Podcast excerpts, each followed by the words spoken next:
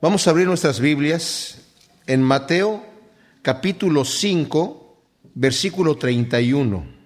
Hemos estado viendo cómo el Señor nos ha estado hablando en este tremendo sermón del monte, que es una delicia. Yo cuando empecé a leer la Biblia, pues empecé los evangelios por Mateo, en orden como está. Y cuando llegué al sermón del monte, ahí me enamoré del Señor, porque es una delicia realmente ver las cosas tan increíbles que el Señor nos muestra aquí. ¿Se imaginan ustedes? El Señor está hablando a una multitud de personas que todavía no tenían el Espíritu Santo y el Señor sabía que muchas de estas cosas la gente no las iba a poder sobrellevar en ese momento. De hecho, a sus discípulos les dijo, a los apóstoles, tengo muchas cosas más que decirles a ustedes que no las pueden sobrellevar, pero después cuando el Espíritu Santo venga, Él os hará saber todas las cosas. Nos había hablado en las bienaventuranzas acerca del el carácter del cristiano, que va completamente al revés del carácter del hombre natural. Como hombres y mujeres naturales no podemos entender las cosas de Dios, de manera que necesitamos, como dice Pablo en Primera de Corintios capítulo 1, la mente de Cristo para discernir que es más dichoso dar que recibir, que es realmente ser un afortunado cuando uno es pobre en espíritu y se da cuenta que no tiene nada de lo que necesita para llegar delante de Dios. Porque ese es el camino que Dios ha trazado para llegar delante de Él. Como dijimos, no hay ninguna credencial que el hombre pueda aportar, ninguna cosa que le pueda permitir la entrada delante de Dios, sino un corazón quebrantado. Y eso para el hombre normal es locura. Las cosas de Dios son locura. ¿Cómo vamos a entender si no es con la mente de Cristo que los que lloran son dichosos porque van a recibir consolación? Ningún la pobreza no es causa de dicha para el hombre natural, el llanto tampoco. La mansedumbre es una debilidad de carácter para el hombre natural, para nosotros una virtud. Y todo lo que nos ha dicho hasta ahora el Señor va en contra de la naturaleza humana. Después le dice a los discípulos, ustedes son dichosos cuando padezcan por causa de la justicia. Y de ahí que la religión a veces ha tomado mal el concepto de pensar, Dios quiere que sufra, por eso yo tengo que darme golpe en el pecho, por eso tengo que caminar de rodillas, por eso tiene que ver la penitencia, porque es la dicha que Dios quiere que yo sufra. Pero la dicha no está en el sufrimiento mismo, sino en la recompensa que Dios me va a dar. Y no se trata de que yo sufra aquí a propósito. El ascetismo de donde vienen estas ideas de los monasterios de, sufrir, de padecer en una vida austera y, y dolorosa para el cuerpo para que después Dios me recompense, es errónea. El sufrimiento va a venir solo. Las pruebas van a venir solas por el puro hecho de que nosotros sigamos a Cristo, porque Cristo dijo, si a mí no me recibió el mundo, a ustedes tampoco lo van a recibir. Entonces, nos ha dicho que somos la sal de la tierra y la luz del mundo. Y luego Jesucristo nos dice desde el versículo 17 al 20 que, dándonos la introducción del Sermón del Monte, que Él no ha venido a contradecir la ley, sino a cumplirla, a darle el verdadero significado. Y cuando nos dice, porque de cierto os digo que ni una J, la letra más pequeña del hebreo, ni una tilde, una puntuación más pequeña, pasarán de la ley hasta que todo se haya cumplido. Dijimos que no se refiere a la letra misma en sí, sino a lo que la ley significa. Y Él nos está en este momento dando a entender lo que realmente la ley quería hacer en el corazón del hombre. Esto es importante, les digo, porque mis amados, porque la ley fue dada a un pueblo, como dice la Biblia, de dura cerviz, de cabeza dura, que no entendían las cosas de Dios. Dios tuvo que hacer unas ciertas acepciones unas ciertas modificaciones para empezar a meter los principios de Dios. Y no es hasta cuando viene Jesucristo con la nueva revelación del Evangelio que nosotros entendemos la verdad completa como debe de ser. Y el Señor lo que va a decir ahora, va aparentemente va a estar contradiciendo la ley. No nos pareció ya cuando dijo, oíste que fue dicho a los antiguos, no matarás, y cualquiera que matare será culpable de juicio. Bueno, eso está en el sexto mandamiento. Pero Dice, yo te digo que con el puro hecho de aborrecer ya eres homicida. Y luego dice, oíste que fue dicho, no cometerás adulterio, pero yo te digo que cualquiera que mira a una mujer y la desea en su corazón, ya cometió adulterio. Hasta ahí pensamos, ok. Entonces lo que significa es que lo que Cristo viene a hacer es que viene a darle una intención más fuerte a la ley. ¿Será que, que, que ahora sí, por el hecho de aborrecer ya soy homicida, por el hecho de solamente desear a una mujer en mi corazón ya soy adúltero? Pero lo que va a decir ahora aparentemente va a contradecir la ley, pero él nos va a explicar por qué no lo va a contradecir. Y empezando con el versículo 31 nos dice, también fue dicho, ahora este también tenemos que leerlo ligándolo a lo que nos acaba de decir. Vamos a leer desde el 27. Oíste que fue dicho, no cometerás adulterio, pero yo os digo que cualquiera que mira a una mujer para codiciarla ya adulteró con ella en su corazón. Por tanto, si tu ojo derecho te es ocasión de caer, sácalo y échalo de ti pues mejor te es que se pierda uno de tus miembros, sino que todo tu cuerpo sea echado al infierno. Y si tu mano derecha te es ocasión de caer, córtala y échala de ti, pues mejor te es que se pierda uno de tus miembros, y no que todo tu cuerpo sea echado al infierno. Y habíamos dicho que esto no significa que Dios quiere que nos mutilemos, sino que cualquier cosa que haya en nuestra vida, que aparentemente no tenga ningún problema, pero me esté ocasionando pecar, lo tengo que quitar sea mi trabajo, sea la ciudad de donde estoy viviendo, sean los vecinos que tengo. Si me hace las cosas que me son lícitas por naturaleza, pecar, más me vale que corte eso, porque si no, dice el Señor, con todo y trabajo, ¿de qué te sirve entrar al infierno? En cambio, si obedecemos a Dios para mantenernos limpios, y lo que nos acaba de decir aquí es que el Señor está hablando de una debilidad de un pecado que hay en el corazón del hombre. No solamente es el hecho de cometer el adulterio, sino de mirar a una mujer para desearla. Ahí ya está el pecado. Entonces, hilándolo a esta idea, dice, también fue dicho. Cualquiera que repudia a su mujer, dele carta de divorcio, pero yo os digo que el que repudia a su mujer, a no ser por causa de fornicación, hace que ella adultere y el que se casa con la repudiada comete adulterio. Ahora, esto es una cosa interesante porque algunas versiones hablan aquí de divorcio. Aquí está la palabra divorcio y está la palabra repudio, correctamente traducida en nuestra versión Reina Valera, correctamente. ¿Qué cosa era el repudio? En aquel entonces la mujer no tenía ningún derecho. El hombre era el que tenía los derechos y la mujer era prácticamente como un esclavo. Tenía la misma altura eh, social, digamos, que un esclavo, los mismos derechos. Ni siquiera comía con el marido en la mesa. La mujer le tenía que preparar, servirle, el marido comía solo y la mujer comía con los sirvientes. En esta cultura, el hombre repudiaba a su mujer, le decía cuando ya de repente no la quería más, te me vas de la casa y se casaba con la que quería. Entonces, imagínense ustedes, el Señor está hablando a una gente de corazón duro que vienen con costumbres bastante primitivas de Egipto para darles la ley, y el Señor no metió la ley así de golpe, con cosas que la gente hubiesen rechazado inmediatamente. Sería totalmente extraterrestre para ellos lo que estarían escuchando. De hecho, vamos a ver que el Señor permite, por ejemplo, al rey David, un hombre conforme a su corazón, tener varias esposas. Más adelante se prohíbe que haya eh, poligamía, ¿verdad? Pero incluso el Señor le dice a David, cuando peca en contra de Urías, quedándose con la mujer de Urías y matando a Urías, uno de sus guerreros, le dice, lo que tú hiciste estuvo muy mal hecho. Tú, tú no eras nada, tú eras un pastor de ovejas y yo te he puesto como rey y te he dado eh, victoria sobre tus enemigos y te he dado mujeres. Y si eso no hubiera sido suficiente, yo te hubiera dado más, dice el Señor.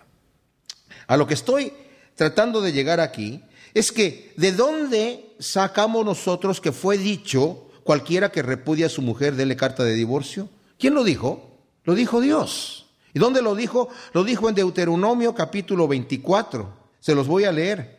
Cuando alguno tomare mujer y se casare con ella, si no le agradare por haber hallado en ella alguna cosa indecente, le escribirá carta de divorcio y se la entregará en su mano y la despedirá de su casa. Y salida de su casa podrá ir y casarse con otro hombre.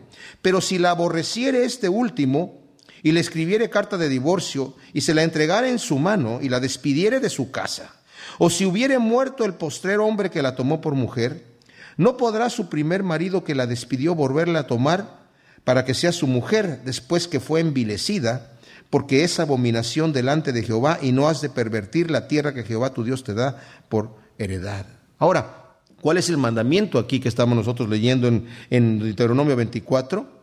Bueno, el mandamiento es que cualquiera que quiera repudiar a su mujer por una causa de que encontró en ella algo indecente, tiene que entregarle carta de divorcio para que no se vaya ella avergonzada como se dice vulgarmente, con la cola entre las patas, ¿verdad? Ahí como fue rechazada de su marido y, rechazada de la sociedad, sino con la carta de divorcio sale con la frente en alto, se puede volver a casar. Pero si el marido con el que se casa se muere, ¿verdad? O el marido con el que se casa la repudia también, el primer marido no la puede volver a tomar porque ya la envileció, la humilló al echarla fuera. Pero la echó fuera con una carta de divorcio. Y lo único que tenía que hacer el marido es cortar un pedacito de su vestido, hacerle la carta, entregársela y decirle tres veces te divorcio, te divorcio, te divorcio, y la mujer estaba fuera de la casa. Eso era lo que estaba pasando. Eso era la, la ley que el Señor dio, era para proteger a la mujer, que ella pudiera volver a casarse. Cuando los discípulos más adelante, si quieren voltear allí en mismo en Mateo capítulo 19, le preguntan acerca del divorcio al Señor, le dicen, en el 19 dice, aconteció que cuando Jesús terminó estas palabras, se alejó de Galilea y fue a las regiones de Judea y al otro lado del Jordán, y le siguieron grandes multitudes y lo sanó ahí. Entonces vinieron a él los fariseos tentándole y diciéndole, ¿es lícito al hombre repudiar a su mujer por cualquier causa? Él respondió y les dijo, ¿no habéis leído que el que los hizo al principio, varón y hembra los hizo? Y dijo, por esto el hombre dejará a su padre y a su madre y se unirá a su mujer, y los dos serán una sola carne. Así que no son ya más dos, sino una sola carne, por tanto lo que Dios juntó no lo separe el hombre. Le dijeron, ¿por qué pues mandó Moisés dar carta de divorcio y repudiarla? Y él les dijo, por la dureza de vuestro corazón Moisés permitió repudiar a vuestras mujeres, mas al principio no fue así. Y yo os digo que cualquiera que repudia a su mujer salvo por causa de fornicación y se casa con otra, adultera. Y el que se casa con la repudiada, adultera. Le dijeron sus discípulos, si es así la condición del hombre con su mujer, no conviene casarse. Bueno, el Señor está hablando aquí acerca de cómo debió haber sido al principio. Al principio era que el hombre se unía con su mujer y lo que Dios unió no lo debe separar el hombre. Pero por la dureza del corazón de ustedes, Moisés permitió repudiar a la mujer, pero protegerla con la carta de divorcio. Ahora ellos le preguntaron allí cuando leímos ahora en, en, Mateo 19, ¿es lícito repudiar a la mujer por cualquier causa? Eso no lo dice Deuteronomio 24. Nosotros leímos que dice por haber encontrado en ella alguna cosa indecente. Había dos rabís, dos escuelas de interpretación. El rabí Shammai, que decía que el encontrar en la mujer una cosa indecente es que la mujer hubiese cometido fornicación.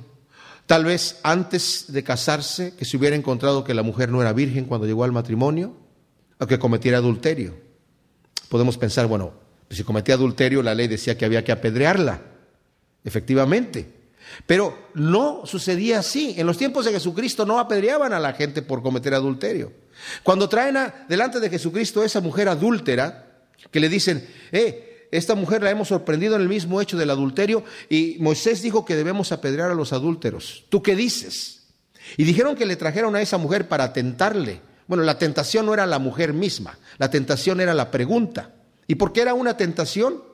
Porque si él decía, no, no la apedreen, no sean malvados, de hecho eso ni siquiera se acostumbra a hacer hoy en día aquí, ¿por qué de repente quieren apedrear a esta mujer? Le dirían, ah, entonces estás contradiciendo la ley de Moisés. Pero si decía, ok, yo soy celoso de la ley, si es cierto, apedrémosla. Se echaba en, contra a todo el pueblo que sabían que ya no se practicaba esa costumbre y dirían, este tipo realmente tiene saña contra los que pecan, cuando en realidad Jesucristo estaba recibiendo a los pecadores. Entonces, no se practicaba esto. Pero había otra interpretación de otro rabino, eh, que decía que el encontrar en la mujer alguna cosa indecente es si la mujer hablaba muy fuerte, era muy gritona o hablaba mucho. Y el hombre de repente, si esta mujer no se calla, qué indecente, mira. Te divorcio, te divorcio, te divorcio. O le ponía mucha sal a la sopa, o no sabía cocinar bien, o no le sabía planchar bien la ropa, o no se la lavaba como él quería, le decía, eres indecente y te divorcio. Entonces era prácticamente por cualquier causa. Había otro que decía otra interpretación que decía, si el hombre ve a una mujer que le guste más que la actual, le puede decir a su mujer, tú comparada con esta eres indecente y te divorcio y te divorcio y te divorcio. Entonces, prácticamente era por cualquier causa lo que, la interpretación que ellos le estaban viniendo aquí. Realmente el Señor aquí no dice nombres, pero se va del lado de la interpretación del rabí Shammai que decía que solamente por causa de fornicación. Y dice aquí, esto es interesante, porque aquí es un detalle fuerte. ¿Qué pasa con las personas? Entonces, ok, dice, ok, por causa de fornicación, en, el día actual, hoy, en el siglo XXI, si mi mujer comete adulterio, es la causa por la cual yo la puedo divorciar. Eh, claro que también la puedo perdonar, pero si la quisiera divorciar, bueno, ahí está esa salida. Es la única salida. Pablo en el capítulo 7 de Corintios dice, en el versículo 10, a los que están unidos en matrimonio mando no yo, sino el Señor, que la mujer no se separe del marido, y si se separa, quédese sin casar o reconcíliese con su marido y que el marido no abandone a su mujer. Y a los demás digo yo, no el Señor, si algún hermano tiene mujer que no sea creyente y ella consiente en vivir con él, no la abandone. Y si una mujer tiene marido que no sea creyente y él consiente en vivir con ella, no lo abandone, porque el marido incrédulo es santificado en la mujer y la mujer incrédula en el marido, pues de otra manera vuestros hijos serían inmundos, mientras ahora son santos. Pero si el incrédulo se separa, sepárese pues no está el hermano o la hermana sujeto a servidumbre en semejante caso, sino que a paz nos llamó el Señor. Ese es un principio aquí importante para considerar. Y luego dice, porque ¿qué sabes tú, mujer, si quizá harás salvo a tu marido? O sea, tal vez tu marido va a encontrar al Señor por medio de ti. ¿O qué sabes tú, oh marido, si quizá harás salvo a tu mujer? Pero cada uno, como el Señor le repartió, así haga. Entonces, Aquí, ¿qué es el asunto? Si, si, si, la mujer está viviendo un infierno en su matrimonio, ¿puede divorciar a su marido? Yo estaba en un programa de radio que tenía, y en ese programa de radio eh, teníamos cosas de, pues, de familias. Hablábamos acerca de familias y tocábamos el tema de, del divorcio. Después yo de dar la mitad del programa, duraba una hora, media hora eh, eh, dando el estudio y otra media hora con preguntas al aire.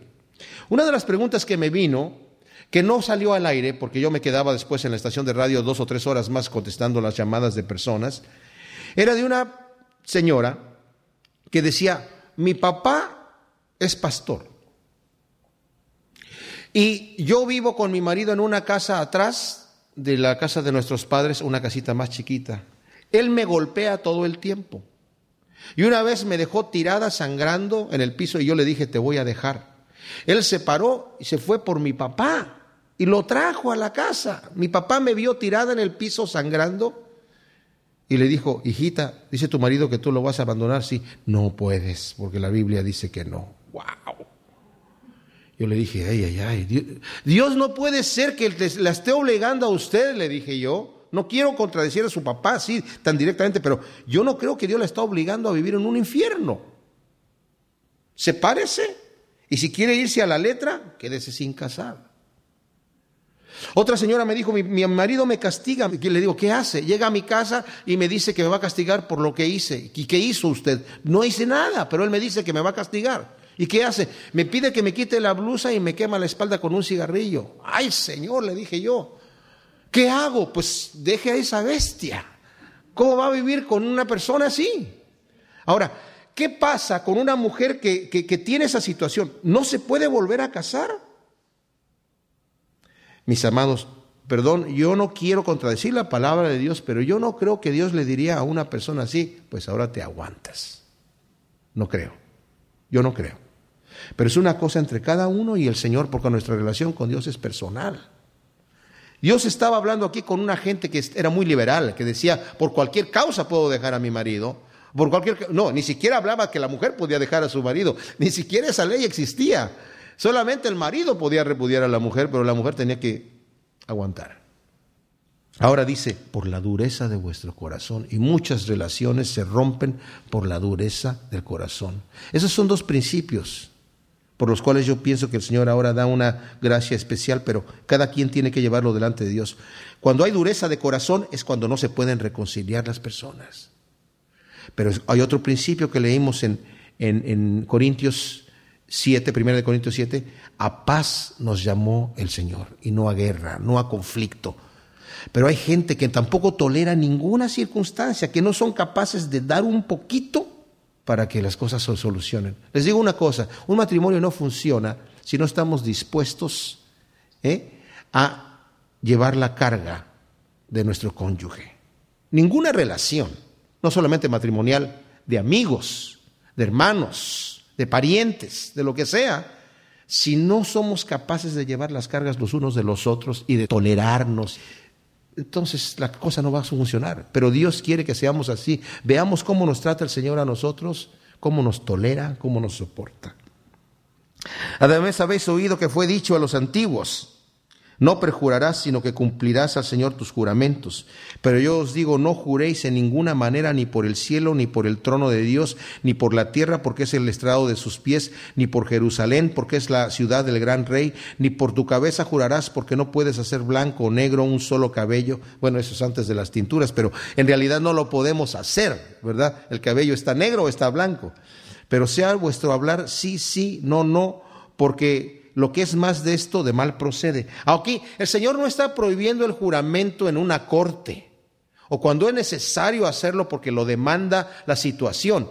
De hecho, hay varios juramentos que nosotros podemos ver en la palabra de Dios en el Nuevo Testamento. Pablo hablando y diciendo, verdad digo en Cristo y no miento, que sufro hasta ahora dolores de parto. Bueno, está haciendo un juramento prácticamente. Y en el Antiguo Testamento decía, en el nombre de tu Dios jurarás. Y cuando jures en el nombre de Dios, no quebrantes el mandamiento. Ahora aquí, ¿qué es lo que está diciendo?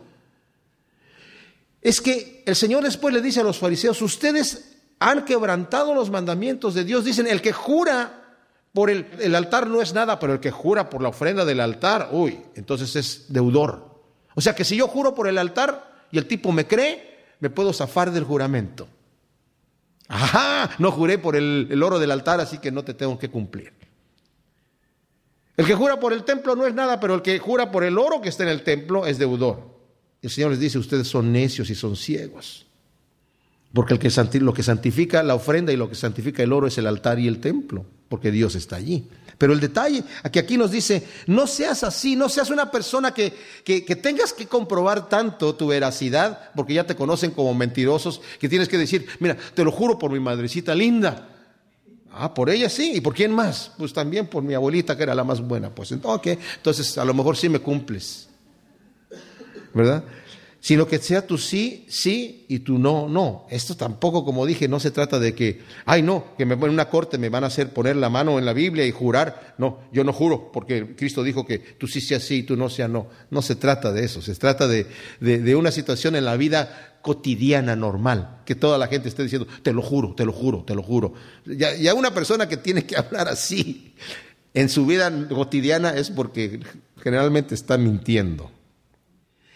En el versículo 38 del capítulo 5 de Mateo, el Señor nos viene hablando aquí de los principios que nos ha dicho que no va a contradecir. Nos ha dicho ya, no penséis que he venido para abrogar la ley o los profetas, no he venido para abrogar, sino para cumplir. Aunque las cosas que después de esto nos empieza a decir, aparentemente está contradiciendo la ley, no la está contradiciendo, sino más bien le está dando el cumplimiento correcto.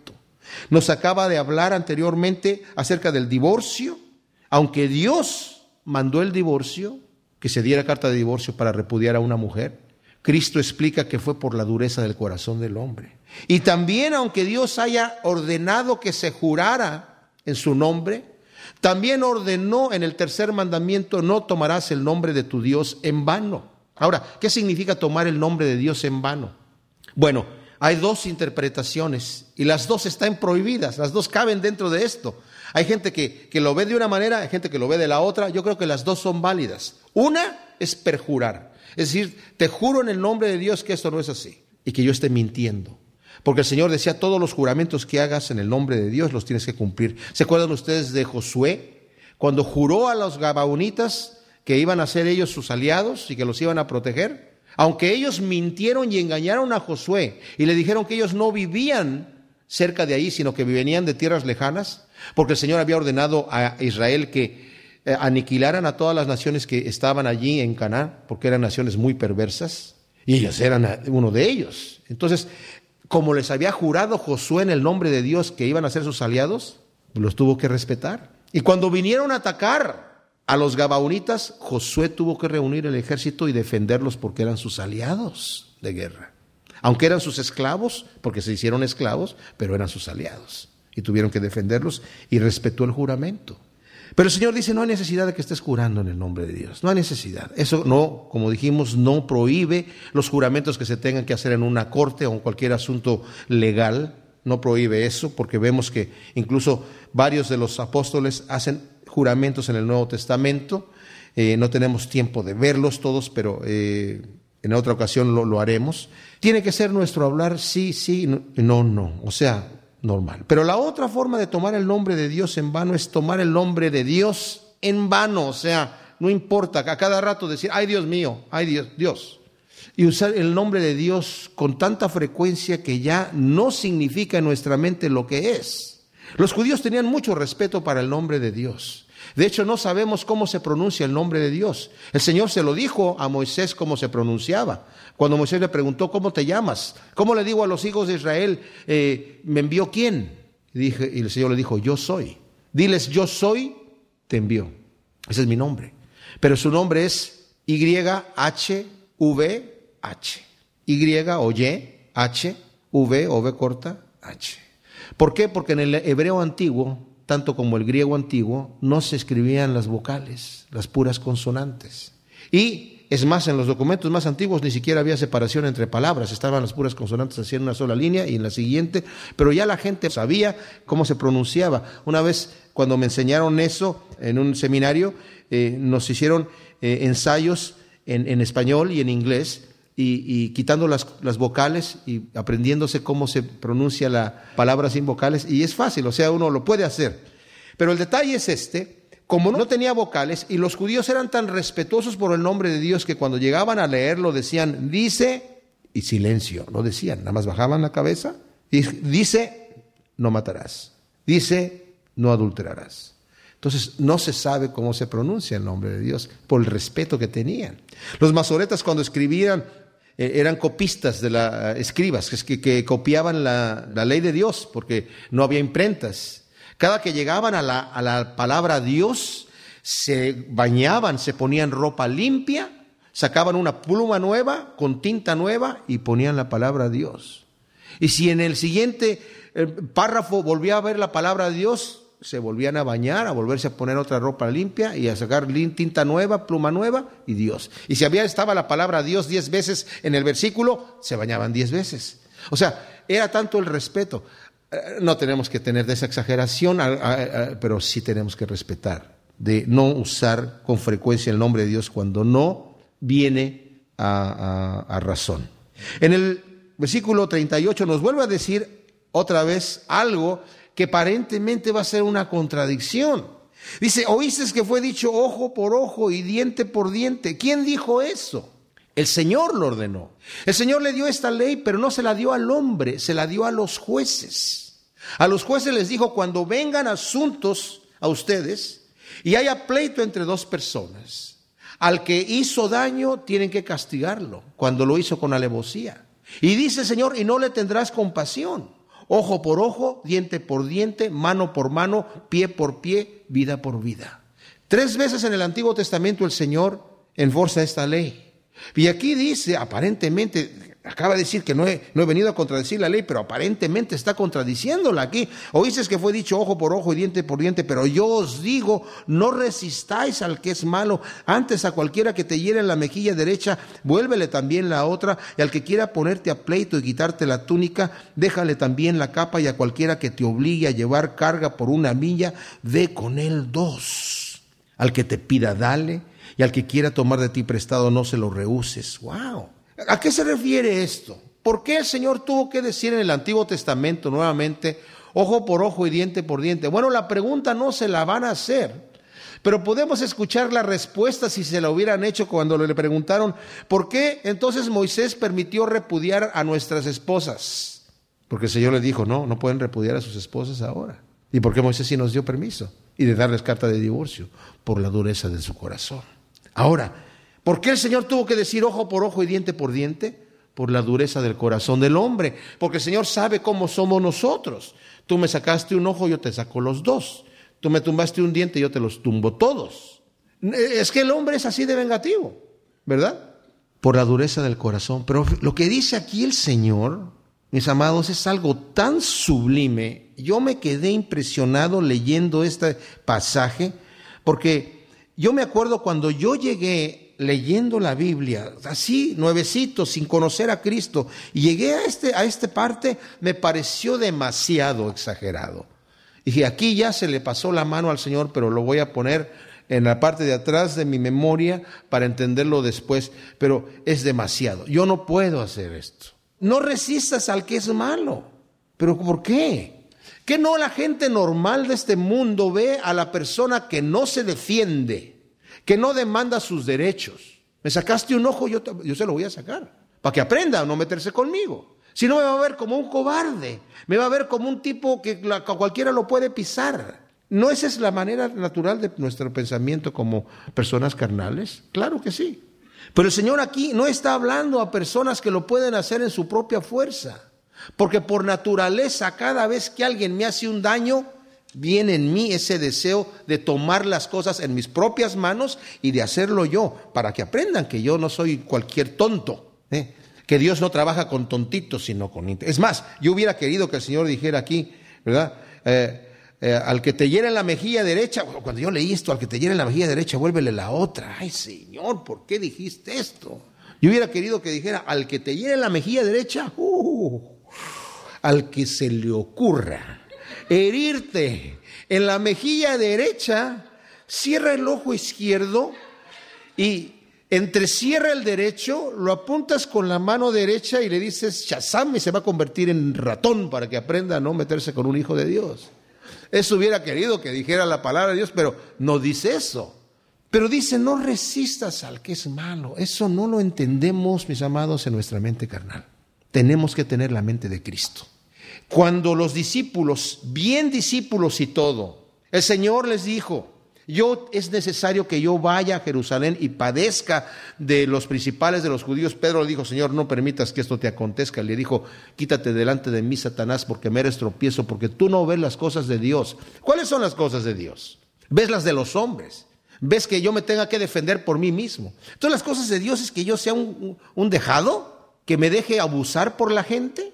No, mis amados, cuando nosotros podemos demandar nuestros derechos de una manera no hostigante, debemos de poderlo hacer, pero con un límite. Eh, el mayor ejemplo lo tenemos cuando vinieron a cobrarle a Jesucristo los impuestos.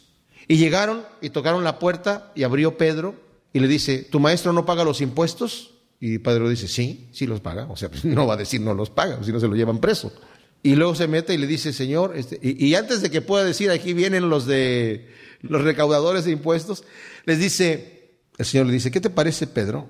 Esta gente que recoge impuestos el Señor ya le, adelanta el argumento. ¿Lo recoge de, los suyos o de los extranjeros? De los extranjeros, Señor. Bueno, mira, no debía haber sido. así.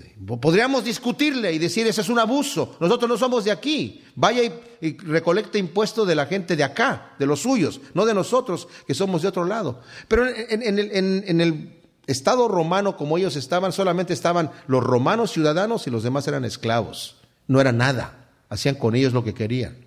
Y dice el Señor, pero para no ofenderles. Qué extraño que haya dicho eso. No dijo, para no meternos en problema, Pedro, para no ofenderlos. Vete, tú eres pescador, te gusta pescar, Pedrito, vete ahí a pescar y sacas un pez y cuando lo saques de su boca va a haber una moneda y para pagar el tuyo y el mío. Qué tremendo, ¿no? Para no ofenderlos. Yo no les recomiendo que se vayan al mar a pescar para pagar sus impuestos porque no sé si van a alcanzar a, sacarle al pez lo que nos cobran de impuestos hoy en día, pero el Señor dijo para no ofenderlos. Entonces cuando dice aquí no resistas al que es malo, es el espíritu de qué? De tratar de ganarme a aquella persona que es enemigo mío, aquella persona que me quiere hacer un daño. Dice, al que te quiera poner a pleito y, te, y te golpea en la mejilla derecha, bueno, para golpearme en la mejilla derecha no es que es una persona zurda la que me está golpeando, porque si yo soy diestro y golpeo a alguien, le voy a pegar, le voy a pegar en la cara, si le voy a pegar en la mejilla izquierda. Pero pegar en la mejilla derecha es dar una bofetada, y dar una bofetada es para empezar un pleito. El Señor dice, vuélvele la otra, o sea, se necesitan dos para pelearse. Cuando uno dice, no, yo no me voy a pelear, no hay pleito. Dice, vuélvele la otra, no te metas en problemas. Al que quiera ponerte a pleito, fíjense aquí, al que te quiera poner a pleito para quitarte la túnica. Él quiere que entres en ese acción de coraje, de odio, de decir, vas a ver que yo a ti te voy a quitar todo lo que tienes. Ah, no, yo te lo voy a quitar a ti. A ver quién le quita a quién. Al que te quiera poner a pleito para quitarte la túnica, aunque no tenga derecho, no solamente dale la túnica, sino también la capa. ¡Wow! ¿Por qué esto? Luego dice, a cualquiera que te obligue a llevar carga por una milla, ve con él dos. La ley que había en aquel entonces, un soldado romano podía quitarse la armadura, ya cansado, la metía en un saco y a cualquiera que fuera pasando por ahí le dice, eh, cárgame eso. Y lo tenía la obligación por ley de llevarlo una milla. Pero después de la milla se lo podía dejar. Aquí tienes tu armadura. Y soltársela en el piso, ¿verdad? Y hasta ahí. Entonces pasaba a otro y a otros le pedía que le, le, llevara lo que seguía. Dice, si te pide que lleves con él esa carga por una milla, te obligue, porque el único que podía obligarlo era el soldado romano, ve una extra milla. Y el soldado se va a quedar impresionado. ¿Y, ¿y por qué me lleva? No, porque tranquilamente, tú trabajas muy duro, yo te llevo la, la, milla. Y ahí tienes tal vez la oportunidad de compartir de Cristo con él, ¿verdad? De compartirle tu fe. Lo que el Señor está diciendo aquí, no te metas en pleito. Si te obligan a hacer algo, es dar un poquito más, para que vean que no solamente fue porque tú quisiste. Pedro le dijo al Señor, Señor, pero eh, yo voy a pelear contigo, yo, yo voy a defenderte. Pedro, no necesito que nadie me defienda. Y Pedro sacó la espada y cortó oreja y todo el asunto. Y el Señor le dijo, Pedro, guarda la espada. ¿No sabes que yo puedo defenderme también? A mí nadie me quita la vida, yo la doy. Y él fue como un cordero al matadero. Y podemos decir, bueno, es que era Cristo, ¿verdad? Cristo, pues sí. Bueno, Esteban, el primer mártir, hizo lo mismo, igual. Y los mártires que han sufrido y que sufrieron en los primeros siglos y que han sufrido a través de la historia, han tenido el mismo espíritu porque dice Pablo en Romanos 8, en todas esas cosas, en tribulación, angustia, persecución, desnudez, hambre, muerte, persecución de muerte incluso, somos no solamente vencedores, sino más que vencedores, sino por nuestras propias fuerzas, sino por medio de aquel que nos amó. Hay otras metas más eh, elevadas que el pelearnos con nuestro prójimo aquí. Dice, Señor, gánatelo. Es más, dice en Romanos, fíjense lo que dice en Romanos 12, al final, los dos últimos versículos, el 20 y el 21. Así que si tu enemigo tuviere hambre, dale de comer, y si tuviere sed, dale de beber, pues haciendo esto, ascuas de fuego amontonará sobre su cabeza. Es, ascuas de fuego no quiere decir, ah, entonces se va a ir quemando de arriba para abajo. No. Sino ascuas de fuego significa que su conciencia no lo va a dejar tranquilo. O sea, si tu amigo tiene hambre, dale de comer. Si tuviere sed, dale de beber. El Señor había ya implantado estos principios en el Antiguo Testamento cuando decía, si tú ves al animal de tu enemigo en peligro, no que el enemigo sea un animal, sino digamos Dios, que el animal que le pertenecía al enemigo estuviese en algún aprieto, sácalo del aprieto. No digas, ah, mira, el burrito de mi enemigo se le cayó ayer el pozo, voy a ver la cara que pone mañana cuando lo encuentre ahí ahogado. No, sácalo tú, como si fuera tuyo, ¿verdad? Aunque sea de tu enemigo. Dice el versículo 21 aquí, hermanos, dice, no seas vencido de lo malo, sino vence con el bien el mal. Fíjense qué interesante, no seas vencido de lo malo. Cuando alguien viene a mí a ponerme en pleito, me está poniendo en peligro de ser vencido de lo malo aunque yo tenga mis derechos. Lo repito, cuando alguien viene a ponerme en pleito, me viene a tentar para ser vencido yo de lo malo. Una vez que yo entro en el pleito y me engancho a sacar los guantes y a ver, a ver cómo nos toca, ya perdí terreno. Ya perdí terreno, porque entonces soy vencido de lo malo. Son principios, como dije yo, muy alturistas para una mente carnal como la nuestra, pero por eso tenemos que discernirlos con la mente de Cristo. Oíste que fue dicho, amarás a tu prójimo y aborrecerás a tu enemigo. Pero yo os digo, amad a vuestros enemigos, bendecid a los que os maldicen, haced bien a los que os aborrecen y orad por los que os ultrajan y os persiguen, para que seáis hijos de vuestro Padre que está en los cielos, que hace salir el sol sobre malos y buenos y que hace llover sobre justos e injustos. Porque si amáis a los que os aman, ¿qué recompensa tendréis? ¿No hacen también así lo mismo los publicanos? Y si saludáis a vuestros hermanos solamente, que hay seis de más, ¿no hacen también así los gentiles? Sed pues vosotros perfectos como vuestro Padre que está en los cielos es perfecto. Esto está muy tremendo. Y fíjense lo que dice. Oísteis que fue dicho amarás a tu prójimo. Claro, eso está en Levítico. Es el mandamiento que incluso a Cristo cuando le preguntaron cuál es el primer mandamiento, dijo, amarás a tu Dios con toda tu alma, con toda tu mente y con todas tus fuerzas. Y el segundo es semejante, amarás a tu prójimo como a ti mismo. En realidad, el aborrece a tu enemigo no está en la escritura. El Señor sí dijo que la gente debería de no tener relaciones con los, la gente de Caná, con la gente que iban a conquistar, pero no se refería a que tuviesen un odio en el corazón. No sé si ustedes me entienden la gran diferencia que hay entre ser el instrumento que el Señor va a utilizar para hacer un juicio y otro, el tener odio en el corazón. Diríamos, ese sería como el juez que dicta la sentencia, pero la dicta para hacer juicio y no porque tiene coraje contra la persona que ha inquirido en el delito. ¿Me entienden? Dice, Oíste que fue dicho, pero ¿quién decía aborrece a tu enemigo? Pues era la interpretación que los intérpretes de la ley le, daban. O sea, está bien amar a tu prójimo, pero ahora aborrece a tu enemigo. Por eso, el señor, eh, cuando le llegaron a preguntar, ¿y, quién es mi prójimo? Uno, cuando le dijo al Señor a ese que le preguntó cuáles son los dos mandamientos más grandes, amarás a Dios con toda tu mente y toda tu alma, y a tu prójimo como a ti mismo. Ah, qué bien, has contestado bien, maestro. Ahora dime, ¿quién es mi prójimo? Y yo creo que eso lo dijo con una risita así. a ver qué va a decir. ¿Quién es mi prójimo? Y el Señor le dio eh, la ilustración del samaritano, ¿verdad? De primero del, judío que iba eh, caminando entre Samaria y, Jerusalén y fue asaltado. Y los asaltantes lo dejaron desnudo y casi medio muerto. Y pasó primero un sacerdote y lo vio y se hizo al otro lado del camino. Y luego pasó otro judío y también lo dejó allí, un levita. Ay, no, no quiero tocar a esa persona, aunque era un judío el que estaba allí tirado. Y luego pasó un samaritano. Los, los samaritanos eran tan aborrecidos por los judíos que ellos en respuesta también aborrecían a los judíos, pero en respuesta, porque los judíos a los samaritanos los tenían como basura, lo peor del mundo. Pasó un samaritano que hubiera tenido derecho a decir ese mugroso judío que me aborrece, lo dejo ahí tirado.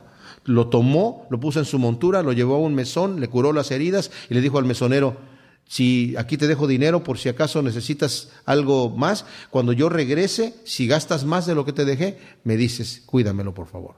Le dijo el Señor a este hombre que le preguntó acerca de los mandamientos, ¿quién era el prójimo de este hombre? Puede ser que lo ayudó. Y le dijo el Señor, ve y tú haz lo mismo. ¿Qué le estaba diciendo? ¿Quién es mi prójimo? ¿Saben quién es mi prójimo? La persona que está al lado mía. La persona con la que yo me encuentro. Quien quiera que sea. Sea amigo, sea vecino, sea enemigo, sea pariente, sea lo que sea. Mi prójimo es la persona que está en contacto conmigo cuando yo ando en mi vida cotidiana. Todas las personas que estoy viendo son mi prójimo. O sea, prácticamente con cualquiera.